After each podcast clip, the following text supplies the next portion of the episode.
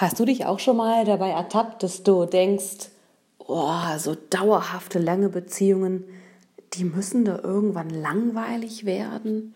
Was soll ein Mann eigentlich 5, 10, 20 Jahre bei mir halten? Warum sollte der mich nach 10 und 20 Jahren noch als die eine Frau sehen? Und ich höre diese Frage ganz oft von Frauen. Warum? Was, was macht ähm, Beziehungen spannend und aufregend? Nach Jahrzehnten. Ja, was ist das Geheimnis von Paaren, die sich nach 20 Jahren noch in die Augen gucken und da ist Feuer, da ist Liebe, da ist Begeisterung füreinander. Und das Prinzip hinter diesen Beziehungen ist so, so simpel. Schau, in Beziehungen gibt es nur zwei Zustände. Eigentlich gibt es im ganzen Leben immer nur zwei Zustände. Es gibt Wachstum und es gibt Stillstand bzw. Rückschritt. Wachstum oder Stillstand. Und Stillstand bedeutet immer Tod. so, und in Beziehungen ist das nichts anderes. Ja? Und äh, entweder wächst eine Beziehung jeden Tag, jede Woche. Natürlich gibt es scheiß Tage, aber das ist dann beim Wachstum eigentlich immer ganz äh, wichtig und richtig. Ähm, oder Beziehungen stagnieren bleiben stehen und sterben langsam ab. Du hast nur diese beiden Dinge in allem, was du tust. Es ist egal, ob wir über Business reden, ob wir Fitness reden, ob wir über ähm, persönliche Entwicklung reden. Völlig egal, du hast entweder Stillstand oder Fortschritt, Wachstum. Und das Geheimnis von Paaren, die sich nach 20 und 30 Jahren noch füreinander begeistern, ist genau das die leben in einer Beziehung, die ständig weiter wächst. Eine Beziehung, die sie wachsen lässt, die ihnen Raum gibt zu wachsen, die sie motiviert zu wachsen und die sie auch inspiriert zu wachsen und die will, dass sie wachsen. Beziehungen sterben dann, und das ist leider, ich würde behaupten, 95 Prozent aller Beziehungen sterben, weil nach der ersten Phase der Verliebtheit zwei Menschen dastehen, die ihre Ängste nicht aufgearbeitet haben, die Angst haben, einander zu verlieren und die dann da stehen und Wege finden, sich gegenseitig klein zu halten, um den anderen nicht zu verlieren. Also wenn ich meinem Partner mehr Freiraum gebe, dann geht der fremd, dann verliere ich den. Wenn er nicht mehr Zeit mit mir verbringt, dann geht der fremd. Und diese initiale Leidenschaft, nur miteinander zu sein, die muss aber irgendwann aufhören. Irgendwann müssen zwei Menschen wieder in die Distanz gehen, damit sie sich selber weiterentwickeln können, andere Impulse haben und das mit zurückbringen in die Beziehung, um zu wachsen. Und aber wie gesagt, die allermeisten Menschen, bei denen kickt da die Angst ein. Besonders bei Frauen erlebe ich immer wieder, boah, ne, wir waren am Anfang doch die ersten Monate, vielleicht auch ein Jahr, was schon lange ist, haben wir so viel zusammen gemacht und er wollte immer nur mit mir sein. Und jetzt ist das immer schlimmer geworden, eigentlich verbringt er gar keine Zeit mit mir.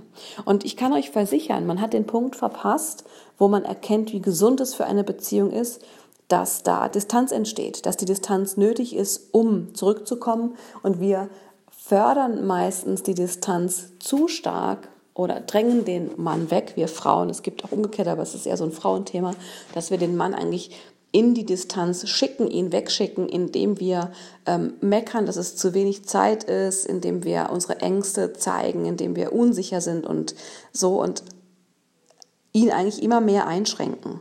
Und je mehr wir einen Partner einschränken, auch wenn er im Außen trotzdem Distanz geht, je mehr wir einschränken, desto unmöglicher wird Wachstum und wenn kein Wachstum da ist, muss eine Beziehung sterben. Das heißt, das Ziel für jede Beziehung die langfristig schön und aufregend und spannend sein soll, muss Wachstum sein.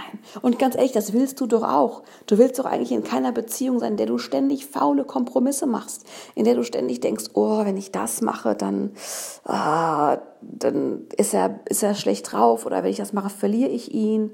Ähm, gerade gestern hatte ich ein unfassbar schönes Gespräch mit einer ganz tollen Frau, die sagte, äh, in meiner Ehe, wenn ich in meine Stärke gehe, dann habe ich Angst, dass er geht, weil er klein ist. Ganz schlimmer Glaubenssatz. Was wäre, wenn sie glaubt, wenn ich in meine Stärke gehe, dann geht er auch in seine Stärke und dann wachsen wir zusammen, sind wir gemeinsam stark. Und das sind solche Glaubenssätze, die es uns unmöglich machen, eine Beziehung zu schaffen, in der wir dem anderen Freiraum für Wachstum geben, indem wir durch unsere Ängste gehen, die ablegen und dahinter etwas entdecken, was einen Raum entdecken, der ein Potenzial freisetzt an Wachstum, der uns ungeahnte Möglichkeiten bietet. Ich hätte mir zum Beispiel die Art von Familie, die wir jetzt leben, niemals auch nur in meinen kühnsten Träumen vorstellen können. Ja, ich hatte eine klare, ähm, klare Prämissen für mich, für das Thema Familie, nämlich mir war immer klar, ich äh, höre nicht komplett auf zu arbeiten mit Kindern und ich ziehe kein Kind alleine groß. Also ich, es war immer klar, ich erwarte einen Partner, der aktiv eine Beziehung zu den Kindern aufbaut und sich an der Beziehung beteiligt und ich erwarte auch einen Partner, der, wenn ich hier schwanger und mit einem Kind sitze, in die Beziehung und in mich investiert und nicht nur mit seinem Kopf irgendwie weggeht, weil wir nicht mehr ständig äh, vögeln, ja, weil ich meine, sind wir mal ganz ehrlich, ähm, im achten, neunten Monat schwanger mit einem zehn Monate alten Kind hat man jetzt nicht jeden Tag Sex. Sicherlich noch ein, zwei Mal ähm, im Monat. In unserem Fall, das ist schon viel für die meisten, aber nicht ständig. Ja, und der Wert, den ähm, die Beziehung aber für Jan hat, ist so, so groß, dass das total hinten ansteht. Was passiert ist, dadurch, dass wir, dass ich ihm Raum gebe, sich zu entwickeln und zu entfalten und alles Mögliche ist, dass ich einen Mann habe, der ein Vater für unsere Tochter ist, den ich mir nicht hätte träumen lassen, der bietet einen Mehrwert für dieses Kind, der ist gigantisch, ein Mehrwert für mich, ich habe Freiraum, ich darf mich entfalten, ähm, ich darf mich entspannen und es fällt mir immer noch schwer, das anzunehmen. Ich denke, oh, einer muss ja auch hier die Kohle anschaffen. Aber das hätte ich mir niemals träumen lassen, als ich mir überlegt habe, was so meine Prämissen für Familie sind, dass ich das so toll anfühlen kann, dass sich zwei Menschen einfach unfassbar energiegeladen, motiviert, integriert, gut angebunden und voller Liebe fühlen, dadurch, dass sie die Aufgabe gemeinsam machen, dass sie beide was leisten fürs System. Und ich werde, wenn ich gleich meine Arbeitszeit beende für heute, auch darunter gehen und Jan sagen, was er für einen Mehrwert für dieses System bietet und wie sehr ich diesen Wert zu schätzen weiß.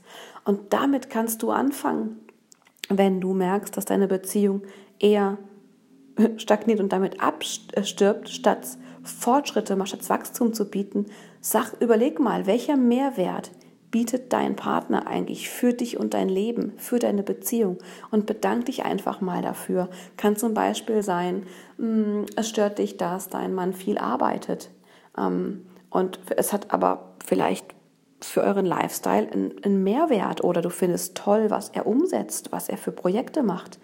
Dann drück das mal so aus und du wirst überrascht sein, wenn du sagst, hey Schatz, boah, ich habe nachgedacht und ich habe gemerkt, ich sage ja ganz oft, dass du nicht so viel arbeitest, dass es nicht das stört, aber eigentlich hat das, was du tust, einen riesen Mehrwert für uns alle und für mich und vielleicht auch für andere Menschen, je nachdem, was dein Mann macht.